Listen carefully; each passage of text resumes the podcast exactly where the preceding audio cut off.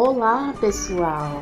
Vamos escutar agora o podcast da EMEI Jardim Ideal.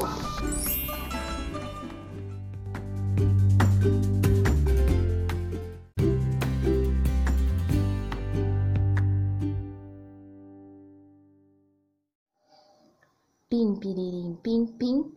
A nossa história começa assim. As aventuras de Ayo e Raoni.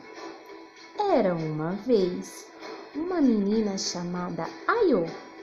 Ela era africana, tinha olhos grandes, bem pretinhos, cabelos repletos de tranças e lacinhos coloridos. Ayo amava brincar no terreiro, quintal de sua aldeia. Sua brincadeira favorita era terra-mar. Brincadeira onde se pula para um lado quando uma pessoa grita terra e para o outro lado quando fala mar. Desenha-se uma linha reta no chão para dividir os dois lados.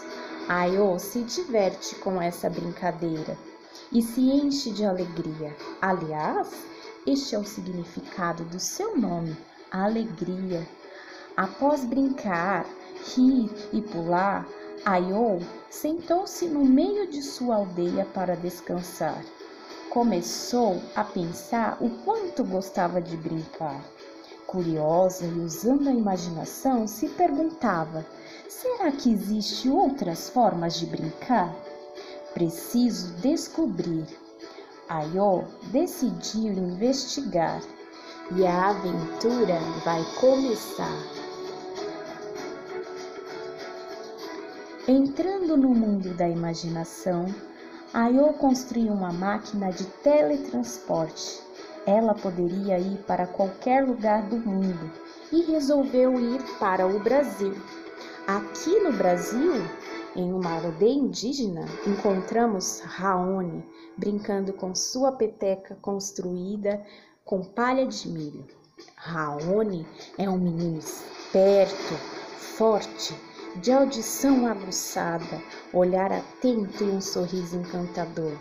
Seu nome na língua tupi significa grande guerreiro. O grande guerreiro Raoni, assim como Ayo, queria descobrir sobre brincadeiras diferentes. Raoni foi para a floresta, entrando mata fora, sozinho, e quando chegou perto da cachoeira, viajou em seus pensamentos e construiu com pedras e galhos uma máquina capaz de levá-lo para onde quisesse. Ele adormeceu e, em seu sonho, entrou na sua máquina e foi parar em uma escola. Ayo e Raoni se teletransportaram ao mesmo tempo e pararam no mesmo lugar. Nesta escola, algumas professoras contavam histórias. Ayo e Raoni chegaram de fininho para ouvir sobre o que elas falavam. Sentaram-se no chão bem quietinhos e perceberam que ninguém conseguia vê-los. Ayo e Raoni, quando entraram em suas máquinas de teletransporte, ficaram invisíveis. As crianças na escola estavam sentadas no chão, em roda, e as professoras também.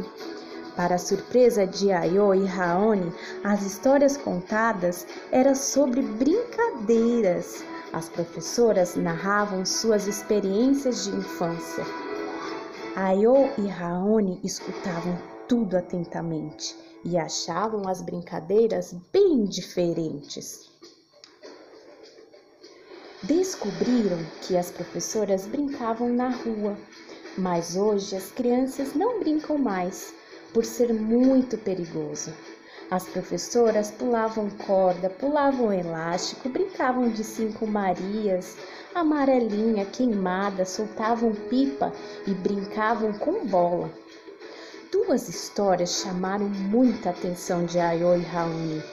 Uma professora não tinha com o que brincar e costurava sua própria boneca com a ajuda de sua mãe. Outra construiu uma casa na árvore com a ajuda de seus irmãos. Eles gostaram dessa parte da história porque em sua cultura também tinham o hábito de construir seus próprios brinquedos. Percebendo que as histórias estavam prestes a se acabar, decidiram se teletransportar e para os seus lares voltar. Ayo e Raoni não acreditavam na quantidade de brincadeiras que não conheciam. Para compartilhar as descobertas e a aventura que viveram, reuniram todas as crianças de suas comunidades para ensiná-las a brincar de formas diferentes. E, pim, piririm, pim, pim, a nossa história termina assim.